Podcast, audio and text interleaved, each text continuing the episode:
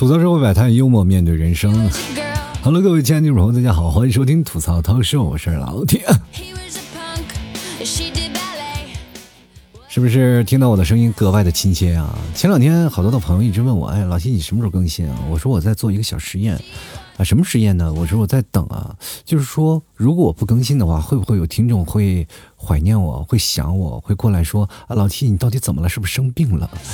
然后事实证明是没有人管我，我们的友谊就就这么脆弱吗？我就说，其实这两天我也不是矫情啊，确实我是有时候在想，你说我做了八年的节目了，八年呀，这时间真的是。孩子都已经不仅仅是打酱油了，都已经可以偷酱油了。就这么长的时间段，这些听众啊积累都去哪儿了？然后后来就想啊，哦，也确实，我那些老一批的听众也都是去生孩子，准备让孩子去打酱油去了。然后这个时间段就会想啊，就这么长的时间，大家可能都有各自的忙的事情，所以说听节目的就变成了不是那么重要了。但是我依然更新啊，然后我就想突出我的重要性啊，我矫情一把，我就不更新，我看看你们还想不想我。结果突然发现了，大家好像哦，没有一样能活着。你会发现一件事儿，世界上真的少了谁，他都照样活，活得可开心了呢，活蹦乱跳的。真的有的时候一看，我的妈呀，这蹦蹦跳跳的，这个兔子吗？你这是。但有的时候你不能翻开朋友圈，就不是马上就。就是都快十月了嘛，在九月初的这几段时间，总会有人会发出，哎，九月能不能对我好一点？就我就真的奇怪了，这些人，你们每个月都发什么？一月对我好一点，二月对我好一点，三月对我好一点，然后希望四月更好，希望五月好，五月六六月对我好一点，七月，你说你都发这么多天不累吗？我真的有的时候啊，我就无聊啊，我就看一下别的听众朋友，他们会有没有那些矫情的事儿？还真有，只要发了那些九月能对我好一点，你再往前翻啊。基本七八月都已经开始说你到底怎么了？你这个人到底怎么回事了？这几个月到底对你都做了什么？对不对？我就跟你说，你九月你就不要发对你好一点了。一二三四五六七八月怎么对你？你心里没有点数吗？我看他的所有的朋友圈都显示的特别矫情的事儿，我就觉得呀，这个人呢活得比我还累。其实我特别想。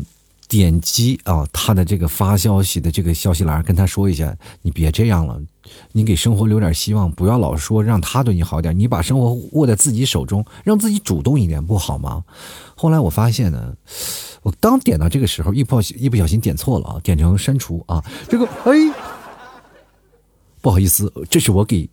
就是我给我自己删除他一点小小的借口，这当然了，这个事情他突破我心理底线了嘛？就是他老是希望对他好一点，那九月对我难道就不好了吗？对对不对？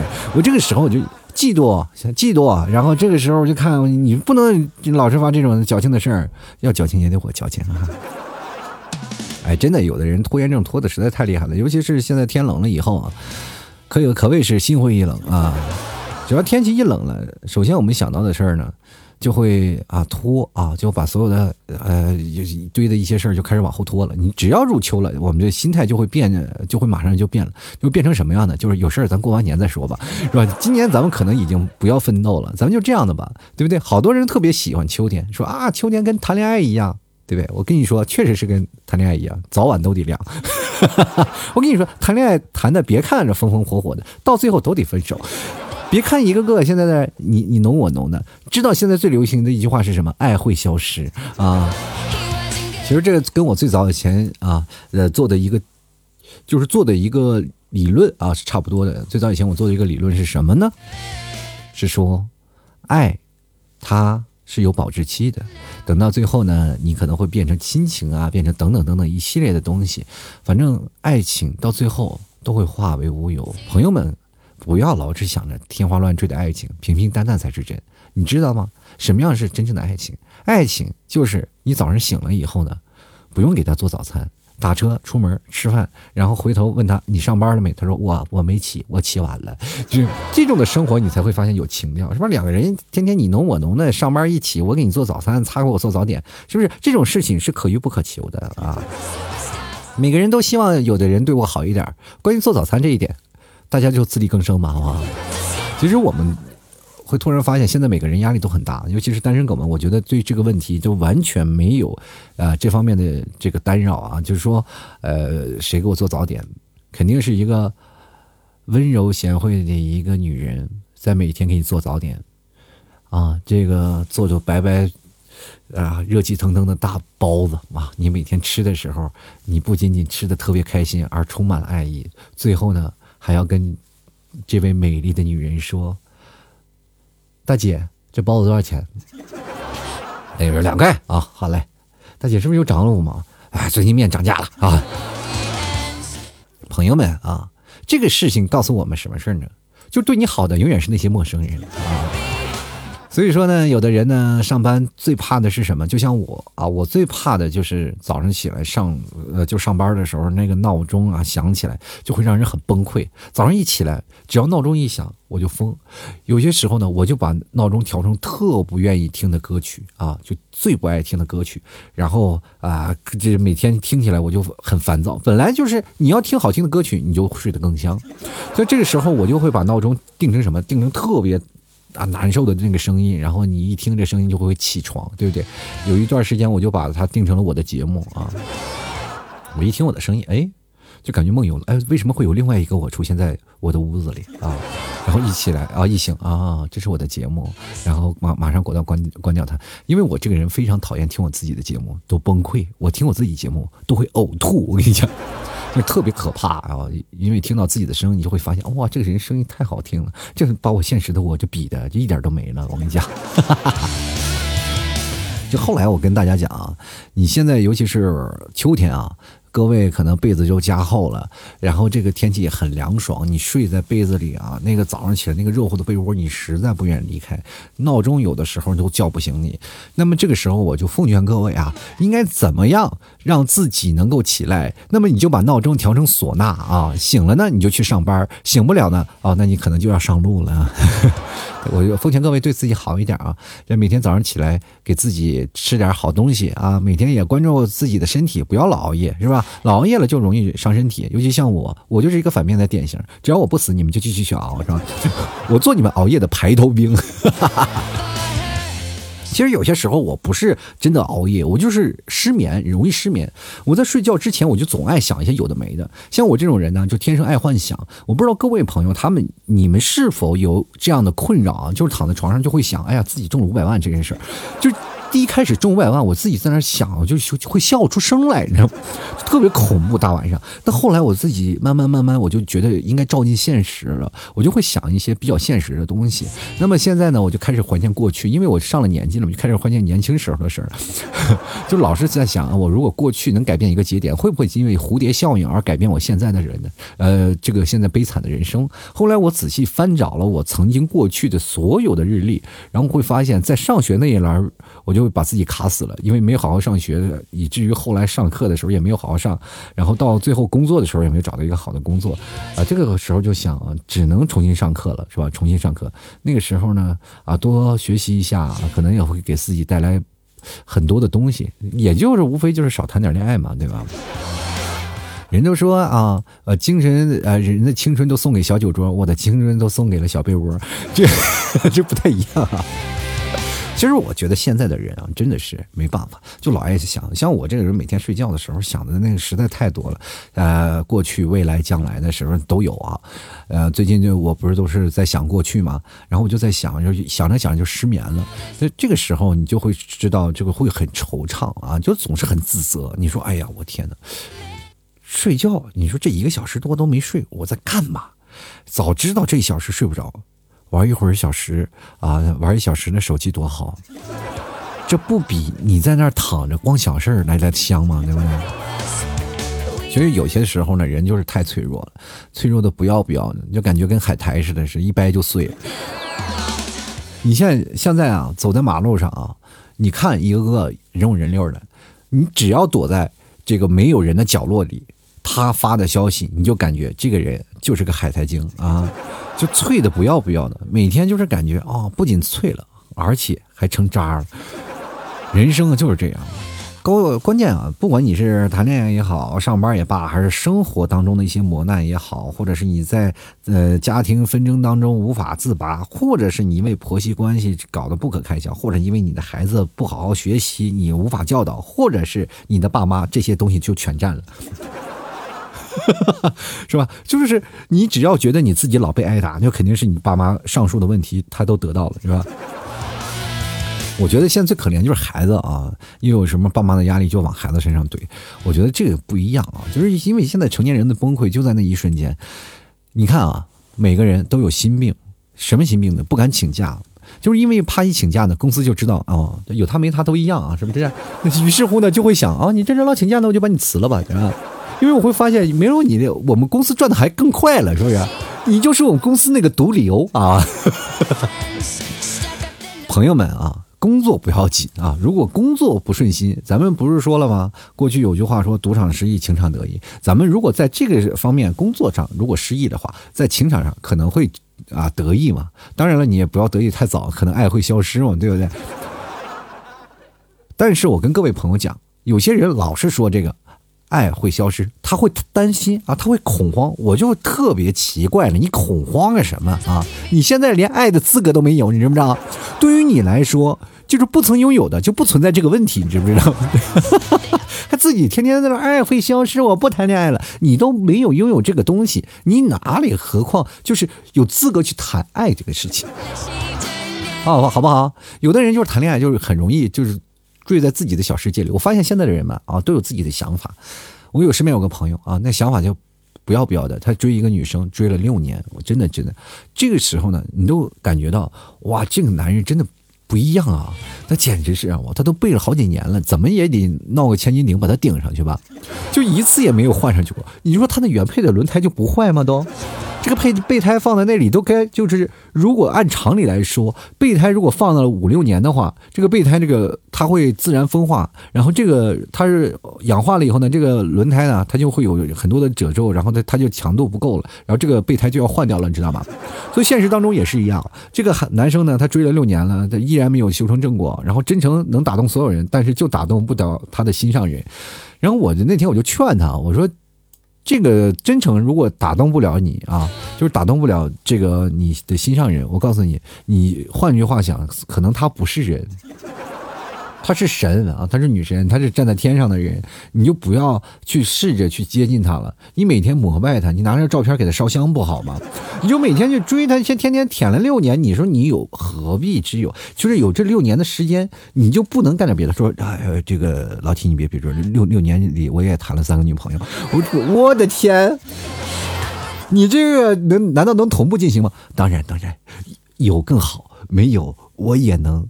另辟蹊径啊，这就是聪明的人，朋友们啊，真的聪明的人。其实前两天还有个朋友问我个特别高深的问题啊，就是我发现现在的年轻人啊，他们还又变成武侠小说里黄蓉叫这个郭靖那个啊哥哥，每天叫哥哥，叫自己的情侣之间的话，女生叫男生叫哥哥。我说为什么现在会变成这样啊？然后就我一直在看，我觉得经常会刷短视频，然后在那翻啊，就翻那短视频，然后看那好多的女生叫自己的男朋友叫哥哥，我以为是真哥哥呢，合着正看着呢，两个人抱一块亲去了。我说我怎么乱伦呢？后来才发现两个人是真的亲亲的啊，就真的是亲生的情侣啊，亲生的情。然后后来我在这琢磨这件事儿，我就看看看，我就在想，哎，你说这个。女生叫男生哥哥，那男生应该叫女生什么呢？我好像从来没有见男生叫女生什么，然后就一直见女生叫哥哥的这个比较多。然后我就在想，这个男生应该叫女生什么呢？后来我想，然后我看了看，我又看了本《水浒传》啊，《水浒传》里大家都知道吧？啊，哥哥的女人是谁？那不就是嫂子吗？是不是？潘金莲这个话题，你们可以好好研研究研究。嫂嫂，请自重啊！这个，其实我现在这二胎的问题也能跟《水浒传》有一定的关系。我发现，你会发现有一件事儿啊，就是现在好多生二胎的，他们就没有办法。现在都有好多的，就是怎么说呢？就是老大不愿意让自己的爸妈生老二，就是老感觉自己的爱被瓜分了。其实现在的父母好多都哄自己的孩子说：“哎，没事啊，我生个呃，生个给你生个弟弟啊，以后你受欺负了。”然后让弟弟帮你打架，好不好？你们哥俩是吧？兄弟齐心，其利断金啊！当然了，能不断就不断啊！把金拿回来，咱们打成戒指啊，给妈戴啊！这 但是这个时候呢，这个孩子们都说：“哇呀，老妈你真是英明神武，这怎么能行呢啊！你这都能行，到底到底是你从哪闹来的灵感？说是我我要如果受欺负了，然后就是让个弟弟帮我啊帮我打架呢？然后呃妈妈就是辗转反复的说啊是这样的，《水浒传》里你知道吗？啊你说要没有武松的话，那武大郎死的得多冤呢？哎，这个比喻不好啊，妈妈。”其实现在好多的人啊，真的是啊，长得长得确实不好看。啊，真的长得不好看，也没钱，也没什么背景，但是呢，自己的性格缺陷确实是啊，也不是什么特别勤快的人啊，有点懒，然后各个条面都都不行，然后还要找一个条件非常好的女孩子，就特别挑，然后我就奇怪了，你们到底咋回事？你想啥呢？啊，你就非要找一个那么好的？你找一个门当户对的，确实是很好，但是你首先要把自己变得足够优秀，知道不知道？那你如果要是这样的不行的话，我奉劝各位啊，然后你呢？就是往家里啊收拾点田螺，看看哪个能变成一个田螺姑娘出来。出门的时候有人帮你打扫屋子了，哎呦我的妈呀，有个田螺活了呀！现在我发现好多人都是碰到不喜欢的人呢，就假装玩手机，然后碰到喜欢的人呢，就会发现喜欢的人在假装玩手机。两情相悦的事儿真的很难。其实现在好多人真的太孤独了，孤独都不要不要的。我跟你说，唯一比孤独更可怕的就是被人。知道你很孤独，哎，这个时候你会发现，你换来的不是安慰，而是无私无畏的嘲笑。他们的无私，他们的嘲笑特别我的无私，就无私的没心没肺那种，就是感觉我不行啊，我这个你现在啊这么难受，那我就觉得我是不是应该给你添油加醋，让你觉得人生旅途漫漫，只要有更多的磨练，你会。淬金淬火，变得格外的坚强。然后我在现在，我想到好多的人就这么渐渐的，然后做了好多这样的事儿。就比如像我，我身边的一群狐朋狗友都是这样。如果你来北方，你会发现你这样的损友特别多。如果你是身边有朋友这么多的话，请你马上把他的微信删掉，好吧？不要跟他再联系了。然后等你什么时候找到女朋友的时候，请他们吃饭，你会发现他们的女朋友都又换了，你还是那一个，是不是？太难受了啊！人生就是这样。但是我觉得每个人呢，确实是老是嚷嚷自己没钱或者挣的不多或怎么样。我觉得你首先得知足，在什么年纪呢，你就应该赚什么年纪的钱。比如说，有的人啊，在二十二岁啊或二十三岁，然后那一年其实，在上学的时候赚的并不多，是不是？然后家里就靠家里接济。当你真正的步入社会了，二十四五的时候，你会发现，你跟别的人比，别人挣一万了，你才挣三千，不要这么比。没有可比性，因为你会发现，不是所有的人都是社会精英。我跟大家讲，我不是鼓励大家说是啊怎么样，我说的丧一点嘛，就是每个人在你这个年纪当中，你拿这个钱不等呃不等于你在未来所收获的财富，明白吗？就是这样的。就比如说，如果到了四十岁，你还没有赚到钱，不要紧，你至少还赚了很多的经验。那么这些经验都能够成为你日后。给你孙子吹牛的资本，所以说这个社会当中，我们要换来的，并不是说你要多少钱，只不过是我们想体会到有钱人的人生到底过的是什么样的吧。就比如说，你给你拿了一千万，哇，真真开心。然后这一千万该怎么花呢？刚出门，然后就被人打劫绑票了。然 后你说：“哎，我的妈，我的人生怎么这么悲惨，是吧？”所以说，你不管有钱没钱，悲惨的是你这个人，还有你的人生。它并不代表你有钱你就不悲惨了，你知道吧？有好多人没有钱，他就很难受。就比如说像我，我就觉得现在的网购是挺方便的，是不是？就是方便的，就方便在于你不用。去编了嘛，就是不用去找借口了。就比如说以前我去买衣服，去实体店买衣服，啊，这料子我不喜欢，我家里有个一样的，我就换。我我我不喜欢这料子，这料子质量不好，然后然后就说这个我要走了。刚一回头，然后那个店员说，哎这件料子呢，啊，十五块钱啊，这个料子是吧，啊，那那行，这个料子挺适合我的，是吧？不行，是不是？但是现在你看网购呢，就是不一样了，是吧？你当你把这件衣服加入购物车，正一付着，刚一付账就发现显示余额不足了。然后这个时候你就会想，哦，这都不用给自己找借口，然后那边都提前给把借口都给你找好了，是吧？你就疯狂买，疯狂买，疯狂买，反正都是余额不足，是不是？现在有的人真的是穷到什么地步啊？我这么跟你讲。就是出门的时候呢，他们家挂着对联的人，你一定要看，他们家一定不富裕。为啥呢？就是出门的时候肯定要亲一亲一下这个对联，是吧？就是冒充口红了，我感觉。我这样跟大家讲，就是现在好多的人生活当中就总是觉得。过得比较苛求，其实就像我们在特别渴的时候喝上一瓶汽水，就碳酸汽水，你说啊，碳酸饮料就觉得特别爽啊，整个人特别爽，但是又不舍得买，就这种感觉。现在我们基本每个人都已经差不多脱贫了，就是想买饮料，说买就买啊，是不是？说是想点个汉堡，说点就点，这就是我们。只不过现在就是家里的那一口子就不让你喝碳酸饮料，就是觉得对身体不好。但是你有没有看过那个汽水广告啊，或者碳酸饮料那些广告，比如可口可乐呀、百事可乐那个，你就是永远是搞不懂啊，对吧？就是搞不懂这个广告。其实我一直看了这么长时间，我都没有搞懂这个广告，是吧？只要哪个明星上来喝上一口，然后后面的背景就是马上就是唱跳，一群人哇集体唱跳跳舞啊蹦迪，我就想了这怎么回事？我当时第一反应就是这个可乐它肯定度数不低，你知道吗？知道的是在喝可乐呢，不知道还以为喝的可是红高粱呢。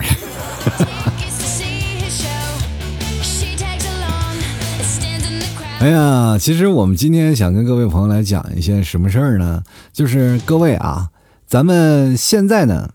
是什么节日呢？是教师节。那么今天我就想跟各位来聊聊老师这些事儿啊。其实我们会发现一件事儿，就是全天下的老师基本都是一个老师，就是同一个世界同一个老师嘛。啊，好多人可能都说过是吧？上辈子杀猪，这辈子教书；上辈子杀人，这辈子教语文，知道吗？然后这个老师一直是背锅的。你会发现，从你的人生慢慢的这个旅途当中啊。总有一天你会说啊啊，我的语文老师是快被气死了，我的数学老师都快被气死了。你去想想，你上学的时候，你的老师是真的被气死了。就是今天教师节，我就想跟各位来回顾一下啊，就是你们的老师。给你留下了什么记忆新深刻的东西啊？就是比如说他有有一件事儿啊，特别好玩儿，他给你留下了很深的印象，或者是你现在已经变成了老师，你会对老师这个职业有什么不同的改观呢？就会特别体谅啊，以前老师原来真的不容易。其实到了成人以后，我会发现老师真的跟我们现在的想法是不一样了，对不对？就过去我们看到老师非常高大、英明神武，而且害怕，然后尤其是有些时候还有点小小的憎恨，因为每次我挨打的时候都少不。不了老师的告状，是不是？其实老师有一个特别大的杀题，就是叫家长。因为过去像我们这个八零后的老师们，是吧？他们可以去打学生的，就是有的学生基本都挨过老师的打啊。我不知道各位朋友有接受过没有？但是现在好像老师都不能打老打学生了，因为一打就手机就拍下来了。然后教育局就来了，所以我觉得现在老师反而是比我们那个年代是更可怕，你知道吧？因为现在的家长也不怎么打孩子，像我们那时候真的，我的天，我老师打完家长打，这家伙成了个什么？你们是干什么来了？来参加比赛来了是吧？那我们是什么？我们就是你们的运动那个球是吧？就被你们踢来踢去。然后有的时候呢，老师就是下课铃响起啊，然后老师说：“哎呀，我没事啊，我就占用你两分钟啊，我们就下课了。”然后这个时候呢，呃，一站站了就是十分钟，连上厕所的机会都没有。你们会发现真的很难，然后我们就在总是想，老师老师占用我们上课的时间，你们真的好吗？我们就是下课就是也就十分钟的时间，老师老师占我们下课的铃的时间，然后就让我们很尴尬。我们那时候就特别憎恨老师去占下那个我们还有还有一点，我们就讲完呢，我们就下课啊，然后好了下课吧，刚一下课呢，敲上课铃又响了，这个时候很崩溃。我们这个时候是干什么呢？也就起来挪挪腰，好吧，至少能够起立一下，然后。然后所所以说，老师总给我们留下不能那种那种深刻的印象。但是让我们从现在的眼光去想，这个老师是尽责的，他把所有的东西要传递给我们，让我们希望能够好好的学。但是我们那时候不学，我真的挺感恩我上学的那个英语老师啊，英语老师是我们班主任，然后他的那个学生啊，就是他的学生真的是蛮多的啊，包括补课的学生。但是我们英语老师就是比较敬业，真的比较敬业。然后我对他也特别好，就是说，呃，我们班主任嘛，然后教我们上课的时候，他一一直都很严肃，真的一直很严肃。但是上了这么多年课，班主任没有打过我，真的就是真的。我在后面睡觉睡得那么安详，他都没有打过我。就是老师对我的要求真的并不高。老师那天单单独把我叫到办公室说：“你以后呢，就安安心心睡觉，是吧？你这个不要打扰到。”别的同学就行啊！你看多么通情达理的老师，世界上你还能找到这样的老师吗？真的很难。就是比如说像我们数学老师，我们就非常的不通情达理。我在那睡觉呢，一个粉笔头就过来了，我都怀疑他上辈子真的是小李飞刀转世，那粉笔头扔的贼准啊！我跟大家讲，就是说现在的老师们啊，如果说他们。真的说不干了，说是有一天我哎，我老师我不干了，退休了以后，就是业余就玩飞镖，估计也能拿出一个什么很好的成绩。真的啊，就我们在上课的时候，说实话，那老师那粉笔头指哪打哪，就是。最神奇的有一次啊，就是我和我们同桌，我俩这个作业本后面下的是象棋，然后作业本那个用方宝啊，用方宝，然后用红笔啊，就是红油笔和蓝油笔分别写写着这个象棋。我俩在那个作业本后面下象棋呢，老师一个粉笔头啪打过来了，然后我当时拿个书本当挡着了，然后当时我就练出来了，是不是？然后，眼观六六，耳听八方的。那老师，这个我前脚还在那儿这个沉浸在喜悦当中啊，我挡住老师的。一击致命一击啊！回头回马枪，又一个粉笔头正中我的眉心啊！当时也就幸亏幸亏我练过金钟罩铁布衫啥的，要不然当时我就摁那儿了，你知道吧？人生呢，其实处处都有惊喜。老师呢就是这样的，其实老师经常找我谈话，我不知道各位朋友有没有，呃，让老师跟你说过这些话啊？老师就跟我说过，就是其实你很聪明，但是就是不用在学习上。各位朋友，等到了大概。嗯，过了十几年吧，过了十几年，就是上学毕业了，过了十几年以后，我才突然想到老师这句话，说其实你很聪明，但是你不用在学习上。然后我就心里想到这句话，然后默默的在心里跟老师说了一句：“老师，其实你错了，我并不聪明。”我我哪里聪明了，对不对？我要聪明，我早发达了。我跟你讲。其实有些时候呢，你会发现老师特别喜欢聪明的孩子，就是因为知道，就是聪明的孩子以后长大有出息。我不知道你们有没有经历过，就是现在他老师最早以前他们会宠爱什么呀？宠爱那些学习好的学生，他们会对学生这些好的学生特别好，包括生活上的关照，那些当中都关照。那些学习坏的啊，天天在班级里调皮捣蛋的学那些学生，他都不搭理。但是你会发现，过了。几年啊，毕业以后，然后那些调皮捣蛋的，每年都会去给老师问好，但是那学习好的，从来不跟老师联系。真的啊，这是万恶有轮回。你会发现，现在老师的观念不一样了。对于那些调皮捣蛋的孩子，他们都会就是啊，晓之以理啊，动之以情的，然后跟那些学生去说。然后等到若干年以后，你就会想到，他会福报就来了，是吧？那些学生毕了业以后才知道老师对自己这么好，是吧？就会看。然后你会发现，那些调皮捣蛋的学生，往往是什么呢？就会觉得，哎呦，这个老师对我那么好，就是现在社会上对我都不好，就只有你对我好。他是啊，你不好好学习，谁对你好？对？你混的就是必然的，就是起来就起步就特别艰辛。你知道为什么那些学习不好的人就特别？记老师的好呢，就是因为他起步特别困难，所以说才会觉得叫老师好。就那些学习好的人，步步高升，然后等到了步入社会了，他那么多年了，是吧？他他早就起忘了曾经恩师给他说的一些话了。其实这些事儿呢，我们得看啊，就是从两方面去看。我说的是小学老师啊。就是说，中间跨度太大了。如果说你，你可能会记得啊，就是你记得你那什么高中老师啊，或者是你的大学教授啊，对吧？给你带来的那些东西，呃，对你的人生的帮助。但是那些，你看，只有小学毕业的人啊，他们就只有记得小学老师，是不是？所以说，各位朋友啊，上小学的、读初中的，初中老师是最好的。初中老师因为有一部分的学生连高中都考不上，他们更艰辛，是不是？这这个时候就会想念自己的初中老师，因为他仅有的这个学生的生涯当中就只有初中老师。所以说，为数不多的老师当中，他就特别感恩，他生活的也会比别人更加艰辛，他还不如高中毕业的是吧？高中毕业的人啊，至少人还是高中毕业，然后还可以上个大专什么的，这个人这个。初中毕业了，你说你考不上高中，你再重新读一年再考高中吗？他也不了，他学不进去了。于是乎呢，就开始步入社会了。步入社会特别的烦躁，然后什么人要要文凭啊？说你这初中毕业不行啊？然后你干活就特别艰辛啊，每天住那个几平米的房子。然后所以说就会想起老师的话啊，我很聪明。然后老师跟我说还可以，是不是？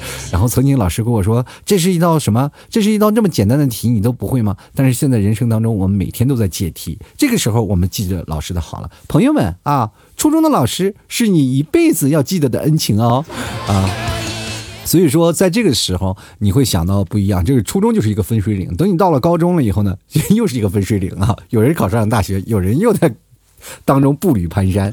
所以说，这个时候又有人又会记得高中老师，又不会记得初中老师，因为初中你很顺利嘛，你考到高中了嘛，对不对？所以说，你往往在记着你最困难的那个老师，就是在你临近毕业里的最后一任老师啊。所以说，各位啊，人生当中老师给我们带来的影响，真的可谓是非常非常的深远。如果一个老师对待一个学生，能够像自己的孩子一样，或者是他能够指给自己的学生指引一个明确的方向的话，我们就会认为这个老师是我一辈子的恩师。俗话说呢。这个一日为师，终身为父，这句话是说的相当有道理的。所以说，各位朋友啊，如果你们也是有这样的老师的话，不妨回去给老师打打电话，在教师节这一天，你跟你的老师表明一下自己的来意，说老师，呃，这么多年我在工作了许多年之后呢，我又回想起了你，我想起了你曾经对我的教导，谢谢你，然后发条信息给他，然后回过去，老师肯定会非常感动的回一句，你是谁呀？教的学生太多，他早晚就忘了啊。好了，吐槽社会百态，幽默面对人生啊！如果各位朋友喜欢老 T 的节目，欢迎关注老 T 的微信公众号，还有老 T 的新浪微博，直接搜索主播老 T 添加关注就可以了。嗯。每天晚上老 T 八点到十点都会有直播，你可以在老 T 的新浪微博里看啊，然后直播都会同步更新。当然，同样各位朋友也可以加老 T 的私人微信，拼音的老 T 二零一二，然后拼音的老 T 二一一二就是老 T 的私人微信。那么加了以后呢，你可以看老 T 的朋友圈，每天有直播的预告啊。每天晚上八点的时候你扫一眼啊，然后老 T 就会发朋友圈的。然后各位朋友喜欢的话关注一下，如果想要给老 T 打赏呢，也可以通过红包的方式，或者是在老 T 微信公众号文章。最下方的二维码给老 T 进行打赏，打赏前三位的将会获得我节目的冠名权啊！同样呢，老 T 家的牛肉干现在马上就要更新换代，然后最好吃的。地道的特产的牛肉干，希望各位朋友想要吃的话，可以直接登录到淘宝搜索老 T 的淘宝店铺“吐槽脱口秀”来进行购买。然后进入到店铺里，不仅仅有牛肉干，而且还有地道的草原奶食品，还有我们的奶豆腐月饼啊，这个特别好吃啊，有酸奶昔呀，还有我们的呃芝士奶酪。还有奶豆腐，还有奶皮子，四种口味儿啊！各位朋友，欢迎前来品尝纯奶食的月饼，然后吃起来香甜酥脆，哇，简直是太美妙了！现在好多的人也开始买了，马上到了中秋节了，各位朋友赶紧给自己订一点吧。好了，各位朋友啊，想要来吃牛肉干啊，绝对是地道最好吃的草原的纯牛肉。非常非常的香，你不用看老 T 说这个天花乱坠，你可以去看看评论，百分之百的好评，百分之百的真牛肉。各位朋友，而且买牛肉干我还会送很多的奶食品的东西啊，给各位朋友去品尝。所以说，想买的牛肉干的朋友前来购买了。希望各位朋友多多支持一下啊！老 T 牛肉干就是你，你听我节目做了多少年？比如说我做了多少年，我牛肉干就卖了多少年，从来不涨价。然后，而且呢，牛肉干卖的始终如一，地道的草原真牛肉啊！所以说，各位啊，买东西就买老品牌，九年老店，等待各位朋友光临。然后每天晚上也是有淘宝直播，最近我还在抖音直播了。所以说，各位朋友关注老 T 朋友圈，然后关注老 T 的这个直播间，嗯，关注老 T 抖音啊，是六幺四幺零五九五二，这是老 T 的抖音号。然后每天直播的时候，晚上过来可以看一下了。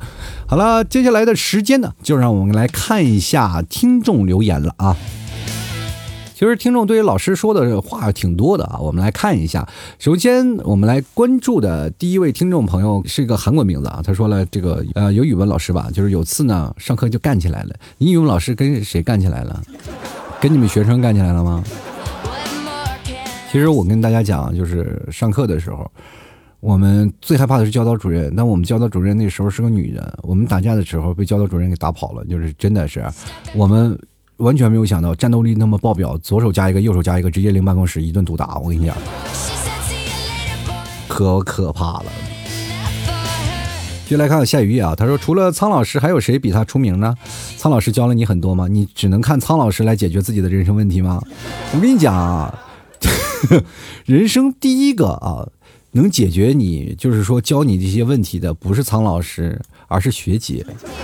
只有学姐啊，经验丰富啊，而且她又是缠你的身子，是不是？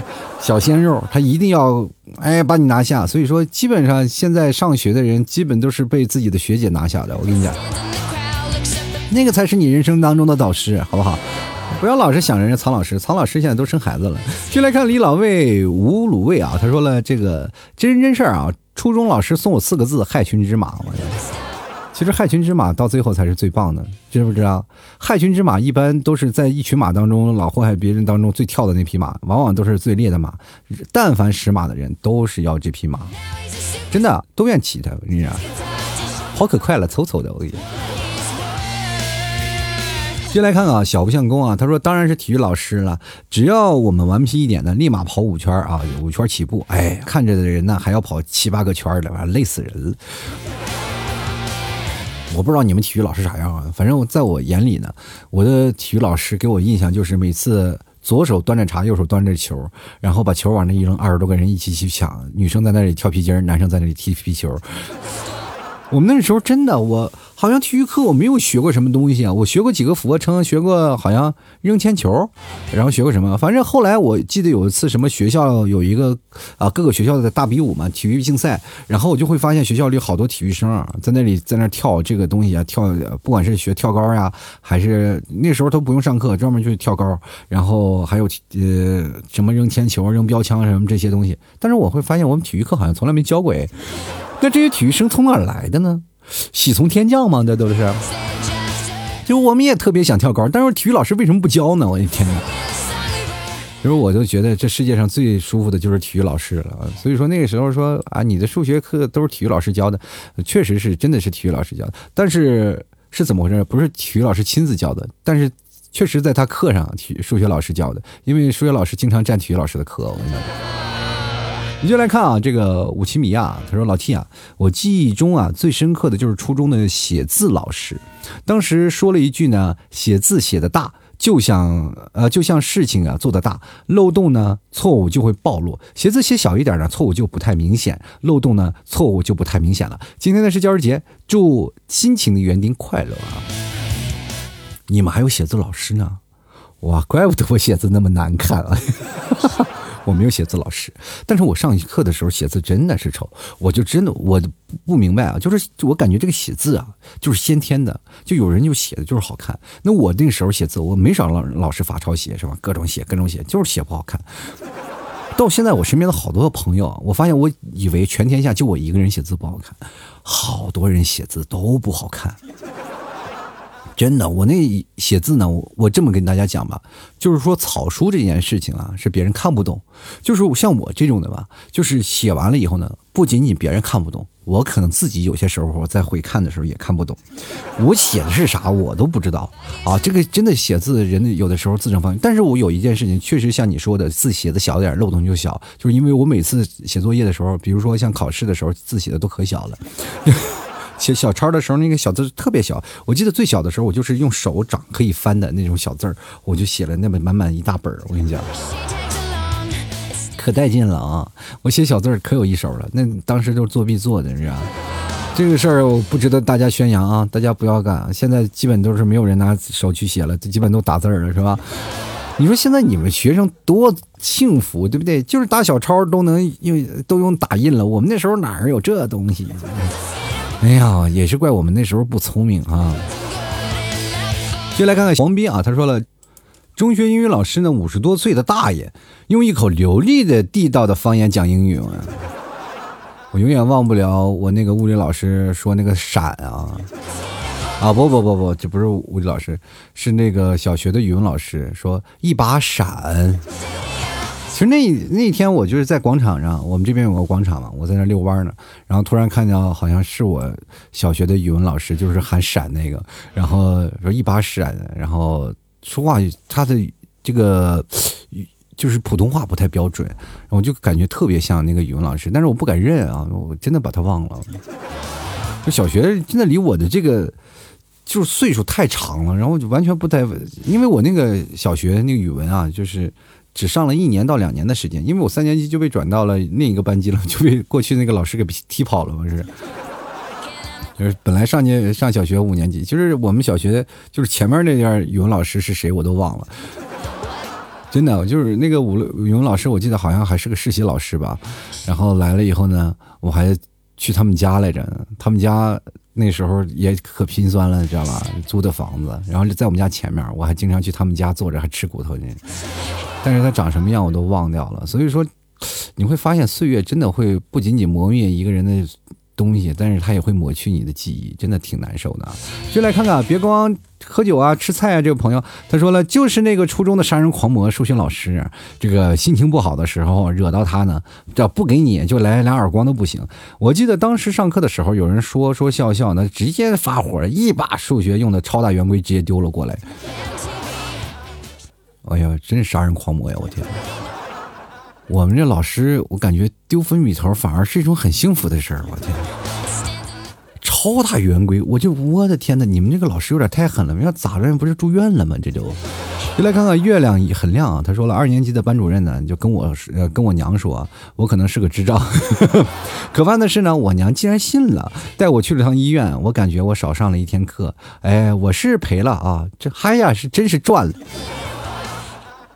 你以后就跟你们老师就打好招呼，然后多让你们老师跟你妈说你有病啥的，让你妈多带你去趟医院。我跟你说，医院不是好地方，知道吧？这个有啥也别有病啊，没啥也别没钱，就是这医院这地方是真的不愿意去，是吧？所以说以后尽量不要去医院。等你长大了，你会发现这医院真的不是人应该去。就来看啊，见这位朋友啊，他说了，呃，我们物理老师呢有一句经典台词，就是恭喜你七窍通六窍，一窍不通啊。啊，一窍不通，那七窍都已经通了六窍了，那有一窍不通还能咋回事呢？对不对？我已经有六窍了，有的人连七窍都不通，都堵死了。你跟他说啊，你通了几窍？各位朋友，说实话，我还没开窍呢，我 真的有些时候呢，我在想，哎呀，人生是不是应该多一点东西？有些时候我甚至就想拿个钻给脑袋上钻个洞，然后让自己开窍。我现在个特别就是希望有那种什么玄学的事儿，我每天都在研究啊，就是自己的大脑皮层能不能让自己它更活泛一点。真的，随着岁月的冲刷，你会发现，越到年纪大了的时候呢，你的脑大脑皮层越不活跃了，有些时候甚至是不行。那所以说，最近我就突然感觉到，我是不是没有意思了？是不是不搞笑了？我我幽默细胞是不是都死完了呢？所以说，各位朋友，你们对我好点别哪天我真的讲的这个段子就不搞笑了，你们都应该来找我来了。我告诉你，就来看看这个叫蓝炸炸啊，他说我小学老师呢，因为上课想上厕所没带纸，然后就疯狂的翻女生的课桌，终于也在一个女生的课桌里翻走了卫生纸，然后拿起了纸巾，疯狂的往厕所跑。临走之前还对我们腼腆一笑，当时全班都懵了啊！你们老师小学没带纸，还要疯狂的往医院？我这么跟你讲啊。这也就是你们学校离厕所近啊，就好像我们学校，它基本就拉裤兜子了。我们学校很远的，我们学校的那个我上课的那个厕所，我记得啊，就是离操场特别远。就是你看上课的十分钟时间吧，十分钟的时间刚好你够上你一趟厕所。你说 有多远那个厕所？放那老远，就操场，就体育有操场，操场另外一头放那个厕所，因为我们厕所不是。那像现在室内的冲水的，我们过去是个大坑，挖个大坑，但最老远，因为它很臭嘛，就特别远，特别远。所以说你上厕所的时候要真的翻山越岭啊！就所以说各位朋友呢，你们真的很幸福，你们现在有冲水马桶，我们那时候没有啊。我们那时候，尤其是最尴尬的是，你在这个坑蹲着，然后旁边是你的老师，而且是大通铺啊。呃老师在旁边蹲着，你在这边蹲着，是不是？后来我们会发现有一件事，这个上课的时候呢，就是因为学生和就不很担心跟老师在一个厕所嘛，就是跟很担心跟老师在一个厕所，就是上厕所的又很尴尬，所以说就会出现了一个什么呢？就是厕所就是哪怕是男厕所，很长很长，就好几个坑，然后但是呢，这个坑位会有一些一些不一样，就是说这半边就会隔出三四个坑，专门给老师专用的。有时候你就会经常看到老师们会排队啊，就上厕所，老师会排队，于是乎老师就会挤到学生那个坑位，然后整个学生那个坑位就炸了。因为我们经常会在厕所里，你们知道这种抽烟呀、干什么的藏着是吧？在在厕所里就是搞一些什么坏坏的事儿，有些时候甚至是有的人在厕所里，然后在那吃早点。因为这个是真的，好多人就给感觉到厕所里真是童年的记忆。我跟你讲啊，你会发现好多的事情。学校的事情大多数你不记得，但是学校的厕所你永远是记忆犹新啊！就来看啊，这个叫做太医，他就说了，印象深刻的没有，就是隐约的记得好像是有这么一个身体不好的体育老师。身体不好的体育老师，他教你们什么呢？残奥会啊。其实身体不好的体育老师也有可能，就比如像我是呃肌肉也满满是吧？什么运动也挺好，就是身体不好，为什么呢？就是运动过量。真的运动过量就很容易造成你的身体的损伤。就比如说现在你看每个拿冠军的运动员，哪个没有什么伤病啊？对吧？就是确实是啊。继续来看啊，这个没有名字。他说老师的印象没有深的，就是但大学的学生，在大学的学生会是真狗啊。不要提学生会啊，那学生会的主席一个个都不是什么好玩意儿啊。我这么跟大家讲啊，好多的学生会的主席都是别人暗恋的对象，然后男人男生的那种情敌。我跟你讲啊，而且那个学生会主席有些时候往往，我就别的不说了，反正据我现在所听到的，还有我所见的学生会的主席，基本就是十个吧，有九个坏，是吧？真的是。来看啊，forever 这个初中班主任啊，也是英语老师，就是为了看他的教科书上的小说，呃，为了呃看他教科书下的小说《鬼吹灯》啊，四十分钟的一节课呢，上了三十分钟的自习。这个时候呢，还没有电影、电影版、电视版的《鬼吹灯》啊。天哪，你们老师真的是追小说是狂迷啊！但是这种老师呢，我说实话。他呢，就是属于上班不敬业，但是对于学生来说，绝对是一个最好的，是吧？上自习多好呀！我们那时候特别喜欢上自习，上自习开心的不得了。其实说到印象深刻的老师啊，我们可能每个人都在想啊，每个人深刻的老师到底是谁？像我上课的有个深刻的老师，就是有一个历史老师，有一天来了，就是那个历史老师真的很有意思，他讲课的时候就跟讲脱口秀一样，讲段子。这是我人生第一次听的这个讲的很很有意思，就是。他讲那个猿人啊，他说啊，这个猿人他还臭美呀，是吧？他手舞足蹈的，说是穿裙子怎么回事？反正是这个时候讲的，就是历史课的第一堂课嘛，就那个历史历史老师让我们感觉到非常非常非常有意思。但是呢，好像是在第二堂的历史老呃第二堂课的时候，那个历史老师就已经调到天津去上课去了。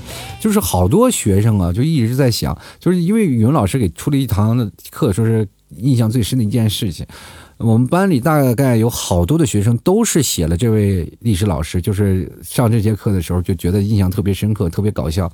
其实更多的老师，呃，更多的学生为什么就这么记得这个老师呢？就是因为你在上课的时候，你啊，所有的学生你爱玩爱闹都无所谓，老师他会讲自己的这些事儿，是吧？他讲自己这些事儿，他只会让说你们的声音稍微小一点，不要高过我就行啊。所以说那堂课非常的自由，愿意听就听。但是他通过自己的人格魅力让我们去听到了。然后我突然想到了，这个可能也是我真的想要成为的一一种目标。他其实也是我现在的目标，因为在我的眼里，他就是脱口秀始祖，知道吗？就老祖。然后这个时候呢，我就觉得这就也算是我的人生老师。然后在这这个人生当中，其实对我未来就是包括呃搞表演呀，或者是讲脱口秀，其实都有一定的那个帮助的。其实有些时候我还是会想到他。一个老师，如果他真的能做到，会让你真的影响很深。其实就是蛮可惜的，这个历史老师没有真的在这边就一直上课。如果他要一直在上课的话，那我们可能的历史课要比现在要好很多。啊，来看拥抱阳光的日子啊，他说，在我印象最深的就是在我初中的一位班主任，那时候呢在乡镇中学，我在宿舍里呢发了烧，本来想着呢学校放假回家去治疗。没想到呢，半夜三点自己发烧发到迷糊了，然后睡到旁边的同学呢感到我的热量了，起身去找了舍管，然后呃宿舍呢就打电话把班主任叫来了，摸着我的头烫烫的，连忙就抱起我往医院赶。那时候我真的是感激我的班主任、同学，还有这个舍宿舍宿舍的管理管理员的的伯伯啊，这个老师真的是很敬业。说实话，呃，更重要的也是怕你真的因为一晕无乎在那儿也挺挺可怕的，是吧？老师连带责任的，我跟你讲，其实老师真的很敬业，就是看到自己的孩子，就是这些学生真的跟自己孩子一样。如果出了事情呢，老师真的会一把义不容辞的就会把你赶紧去，呃，第一的方式去处去，然后处置你是吧？啊，给你做最好的处置。我记得有一次我怎么回事呢？我摔跤了啊，我摔跤了，然后怎么回事？就是可能。手破了吧？手破流血，流血流特别多，然后就把那个血滴在桌子上，我就在那滴在桌子上。我们老师一走过来一看我，哇，流了一桌子血，然后一呲牙，滚出去就流去。当时我觉得人生都特别惨淡。我我为什么会有这样的人呢？我。就来看唯一啊，他说记得我在小学二年级的时候呢，那时候学校呢就在我们家后面，然后星期六呢和几个小伙伴在学校后边的小河里呢钓小龙虾玩，后边路过办公室，看见校长和一个女老师抱在一起跳舞。你们这看的什么玩意儿？然后说呢，我和那些小伙伴就趴在窗户上面呢。结果后来被发现了。星期一的时候呢，我被叫到办公室挨了一顿鸡毛掸子。呃，回回到家里呢，告诉家长啊，大人们到学校找校长。校长看见我们家长的面子，当面给我们道歉，还买了一些零食给我们。后来那个女老师呢就没有来过学校教书了。长大以后我才知道，这这这他妈这是什么小三儿是吧？那顿鸡毛掸子挨的实在太冤了啊！然后那不是女老师，那是小三儿是吧？你说吧，啊，你说吧，你说吧，你说你校长，哎呦我的天哪！你说这坏了校长的好事，能不挨打？挨打你们还要告家长？我跟你说，你们这学，你们这学不想毕业了是不是？然后我们在上学的时候，其实很很少看见校长，就是校长基本就是我们不搭理我们啊。我们基本是很少，就是长这么大，我记得很少跟校长去正面。谈话的真的很少，就跟一个学校校长去正面谈话，没有。我们到头了，到头了就是教导主任啊，这这。然后在学校里，你跟谁的谈话最多呢？门卫。那个时候有些时候放学了不回家，就在门卫那儿坐着啊，特别有意思。接下来看看啊，这个唯一啊，他说了，呃啊，这个刚说了，我我这跟大家讲为什么我跟门卫关系特别好，就是因为什么呢？我们的门卫啊。呃，保安啊，也就是学校的保安，其实是挺厉害的。就是以前可能是犯过事儿的，然后打架也挺厉害的，然后放到我们学校当保安。我们那时候一有一犯事儿呢，保安就来啊制止，是吧？教导主任给打治不了了嘛？一年级、二年级还行，到三年级或者你高高一啊、高二、高三就治不了了。于是乎呢，那个门卫就来了。这个门口我们叫保安嘛，保安就来了。保安一过来呢，咵嚓咵嚓一抓住，然后站在一排咬耳朵。哇天哪！有的时候我们就翻墙，还被扇了好几个逼斗。你说这这大耳刮子扇的我老厉害了。我就翻个墙还被扇，我天！到现在想想就委屈。但是后来关系好了，就是天天跟他坐那那蹭他烟抽什么什么。啊，可有意思了。就后来你就是，如果老在那个学校里玩嘛，老在学校里耍嘛，就经常就是，呃，哪怕被抓到也无所谓啊，无所谓。就会后来混的关系好了嘛，我到现在都知道那个保安叫什么名字，叫三接头啊，三接头，就是那脑袋尖的，然后但是那个什么，就反正流里流气的。我跟你讲，就来看看子亚，他说了，这个高中的时候呢，住校，班主任也住校呢，周末大早上呢去敲我们宿舍的门呢，叫我们去上自习。关键呢，我们宿舍只有我一个人是他们班的，然后是他班的，然后舍友们集体把我轰出去上自习去了，想睡个懒觉是真难的。这说明班主任就看好你啊，就是你以后上课一定是有出息的人。看像我这个班主任，基本就是哎呦这么大了啊！你这你怎么没睡过去呢？你就来看生啊，他说了，体育老师呢，小学的那时候呢，教我两年跳高，最后呢，世运会第六，印象还挺深刻的。我天呐，我特别希望我在念这条留言的时候，能看到你是奥运会第一啊！然后这个时候我就疯狂说，能不能给我签名，我拿去卖钱去啊？咱俩连个麦啥的，我蹭你一波热度好不好？咱俩一起直个播行不行哈？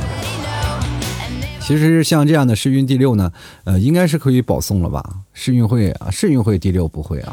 你要是全国的运动会第六，你应该是可以保送了。啊，可造之才呀！其实我们从小对老师的印象是比较多的，什么刻板印象呀，不管什么印象都挺多。但是老师确实是世界上最伟大的一个职业。等到你呃可能步入社会了这么多年以后，你才了解，其实老师啊真的不容易。呃，包括你现在上学的这些学生们，如果说你现在还在上课，真的认真对待老师给你讲的每一句话，可能对待你未来人生的道路当中是。非常非常有用的啊！你不要以为老师教学是怎么样，他们其实真的很累。我好多的朋友，他当老师以后真的超级累，在一讲台一讲讲一个小时。嗯，我记得啊，就是包括我在做播音主持的时候，还是要学习什么老师的发言技巧。其实老师的嗓子他不太好，他不像我一样，我有着麦克风，我可以控制我的音量。他不可以，他需要大声吼。其实现在好多了，现在的很多的学校都会有小扩音器呀、小蜜蜂啊，然后会带着麦克风这样去说话，大学生都能听见。像过去老师都是靠吼的，每个嗓子都是超级繁重的。所以说，为了老师呢，教师节啊，当然也不用送老师什么太好好的礼物啊，什么太好的礼物，其实说实话就变成送礼了。我跟大家讲，送一个最贴切的，比如说送点润喉糖啊、润润喉糖啊，或者送点这些东西，其实对老师是最好的，好吧？好了，吐槽社会百态，幽默面对人生啊！如果各位朋友喜欢老 T 的节目，欢迎关注老 T 的微信公众号，还有老 T 新浪微博啊，搜索主播老 T 添加关注就可以了。同样可以加老 T 私人微信，拼音的老 T 二零一二。然后想打赏的，可以在老 T 的微信里给老 T 发红包，或者是通过赞赏码给老 T 打赏。然后在微信公众号最下方啊有一个二维码，可以给老 T 打赏啊！希望各位朋友多多支持一下啊！做老 T 的听众不要白嫖。同样呢，各位朋友如果想买牛肉干呢，也可以直接登录到淘宝搜索老 T 家的店铺啊，吐槽脱口秀啊，就是一个店铺，整个淘宝你找不出来第二个，就这么一个。就是前两天还路过一个呃人来买东西，我说你店铺叫吐槽脱口秀，你这人脑子是不是有毛病？其实各位朋友想要买东西的话，欢迎来到吐槽脱口秀啊，这个老 T 的淘宝店铺买牛肉干，还有地道的奶食品，还有奶。豆腐月饼啊，这是都是地道的草原特产啊，牛肉干非常好吃，地道的纯牛肉，卖了这么多年，真的没有差评，你可以去看啊，淘宝里都是满满的好评，你不要光听我一人之言，看看别人写的是什么，就看看追评啥的，绝对是百分之百的纯牛肉，而且是正经牛肉，好吧？希望各位朋友多多支持一下。现在你买牛肉干呢，我还会送一些奶酪什么的给你吃，好吧？不单单只是牛肉干，还有地道的草原味儿。好了。本期节目就要到此结束了，非常感谢各位朋友的收听，那么我们就下期再见喽，拜拜喽！老 T 的节目现在结束，请大家鼓掌。